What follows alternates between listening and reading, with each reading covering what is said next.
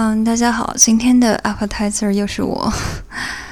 嗯，因为阿远这周比较忙，所以我就 take her place。嗯，让他下次补上。那这周来讲什么呢？嗯，讲点相对 personal 的 experience 吧。嗯，就是我最近其实是有很多事情堆在一起的，比较烦躁，可以这么说，或者说情绪方面的把控上，对是比较难的。就是这种情况出现的时候吧，我一般采取的措施是，啊，买一些垃圾食品。如果我我吃到垃圾食品的话。我会转移这个情绪，或者是转移我的一些心理上的这种痛苦吧。上周其实我遇到了类似的情况，然后我的选择其实是想买垃圾食品来着，但是我在内心跟自己打架，大概有一个小时左右。嗯，决定不买垃圾食品。我决定直面去面对这种感受吧。当然，这种感受就是，首先，第一，情绪呃比较低落的时候，嗯，面部表情的反应是很明显的。你会看到自己在镜子里面的样子，很不好看。首先，你的脸，我我想的是，就像地心引力。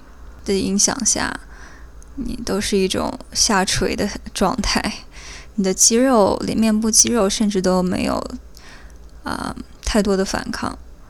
啊，我就是这样在镜子里面观察了一会儿自己，然后感觉到整个面部都是跟平时是有非常大的变化的。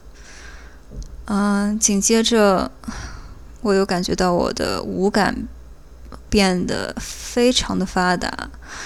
具体发达到什么程度呢？就是平时家里面冰箱啊工作的声音我是听不到的，但是我却突然听到它这个工作的频率。同时，我也对周围的声音也很敏感。比如说，我觉得楼上养了一只狗，能听到好像在跑的声音吧。嗯，还有就是，我感觉我的身体也很沉重，嗯，走路的话也是比较啊缓慢的，嗯，所以我在发觉到这些五感很发达的时候，我就开始去观察，比如说我去打开了窗帘，看向窗外，啊，比如说街边的路人呐，呼啸而过的车辆之类的，我会。感觉到自己其实也是没有那么钝感的那么一个人，因为我觉得我自己一直还是算比较，呃，在感官方面相对迟钝，呃，所以，在我发觉这些事情之后，我就开我就开始去感受，去感受我身边的这种啊，平时所感受不到的。然后我感到我身体其实很冷，可能也是情绪低落的原因，所以我决定穿上厚一点的衣服。就像我的触觉也有一些不一样的反应，就这些反应其实让我感到很有趣，呃，也很惊喜，因为平时我很少关注自身的啊这个身体变化，然后通过这次的情绪的低落。啊，我反而感觉到原来自己的情绪是，啊，和身体是有这么样的一个关系在里面。所以那天在察觉到这些关联之后，啊，我整个人就突然就变得心情舒畅了，因为我觉得这些嗯五感所带给我的这种。不同的视角吧，不同的感觉，呃，让我可以从那种情绪波动中解脱出来。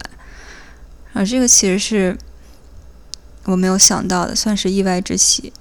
所以我觉得，比如说想哭的时候，啊，可以去尝试去感觉自己的啊体温啊，感觉自己的泪水，感觉自己的听觉、嗅觉等等，他们都会发生一些嗯不同程度的变化。